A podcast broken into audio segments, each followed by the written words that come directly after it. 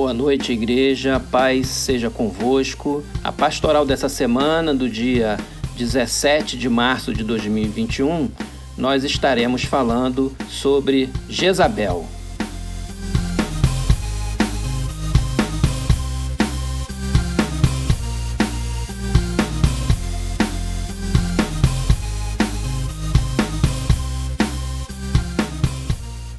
O medo é uma arma poderosa.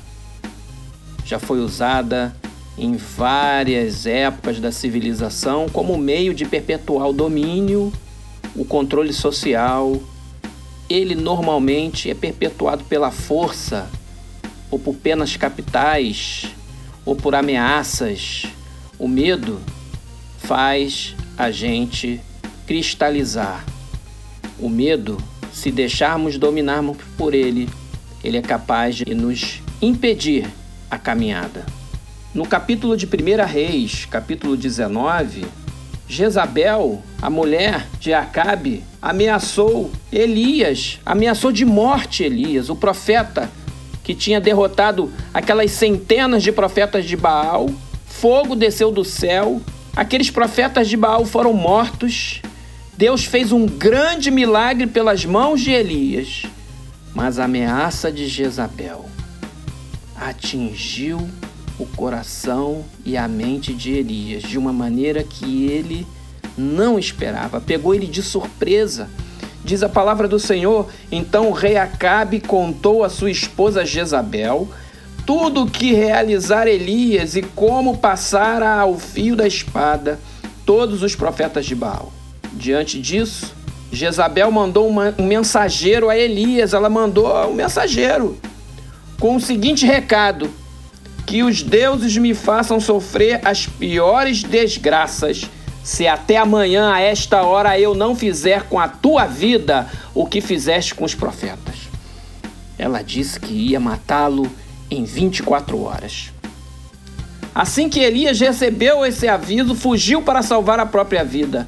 Chegando a Berseba, que pertence a Judá, deixou ali o seu servo.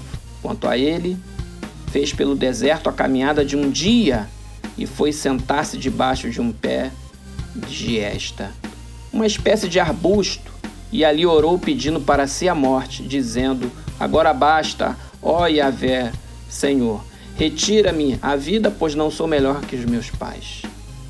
O profeta Elias foi atingido pelo medo. Ele fugiu durante um dia de caminhada e deve ter fugido a passos, a cadência rápida. Quem que ao sofrer uma ameaça de morte não vai temer? Claro, somos humanos. Ela era uma rainha conhecida, mas diante de todos os fatos que se antecederam e da, da resposta do Senhor diante dos profetas de Baal, por que, que Elias temeu?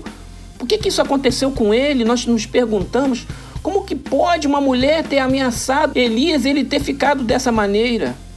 Porque o medo se perpetuou no coração dele. A Bíblia diz: deitou-se, dormiu e ali mesmo sobre a giesta.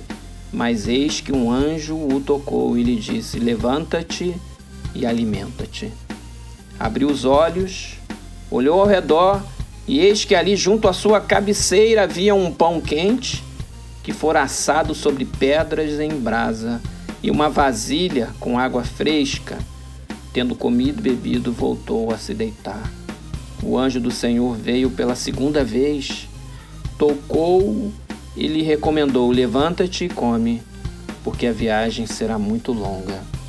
Deus tinha um plano para a vida de Elias, independentemente do medo que ele sentiu, independente dos desejos de tristeza que ele sentia, Deus é maior. Vivemos um mundo sob a ameaça de um vírus. Um vírus que veio do Oriente que ceifou a vida de milhões de pessoas mundo afora. Que agora se desenvolveu em variantes ainda mais agressivas e essas variantes têm contaminado mais vidas e agravando mais rápido as doenças de pessoas, inclusive jovens, levando muitos à internação e à morte. Apesar da vacina já ter sido iniciada, ainda não é o suficiente a quantidade de pessoas para que a pandemia seja declarada encerrada. Haverá meses ainda até que todos sejam vacinados e que essas variantes sejam controladas.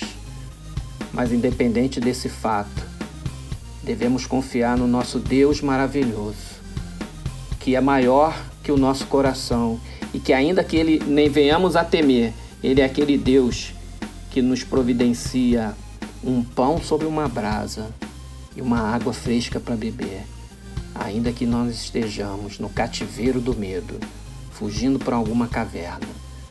Não é essa bem a vontade de Deus para nós. Devemos ser prudentes, devemos fazer a guerra com prudência, devemos combater o bom combate com medidas de segurança, sim, claro, mas não vamos nos deixar vencer pelo medo. O medo é um vírus que nos transforma, que nos deixa vulneráveis, que nos deixa à mercê das setas do diabo.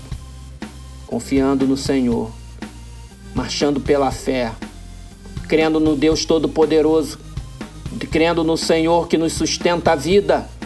Continuaremos a andar e a caminhar como igreja do Senhor, sabendo em que nós temos crido, independente das notícias que vêm nos jornais, na televisão ou na internet, independente dos fatos tristes que ouvimos, devemos nos fortalecer no Senhor e na força do seu poder, para continuarmos a caminhada que Deus nos propôs nesse deserto e avançarmos triunfantemente debaixo das suas poderosas asas e poderosas mãos.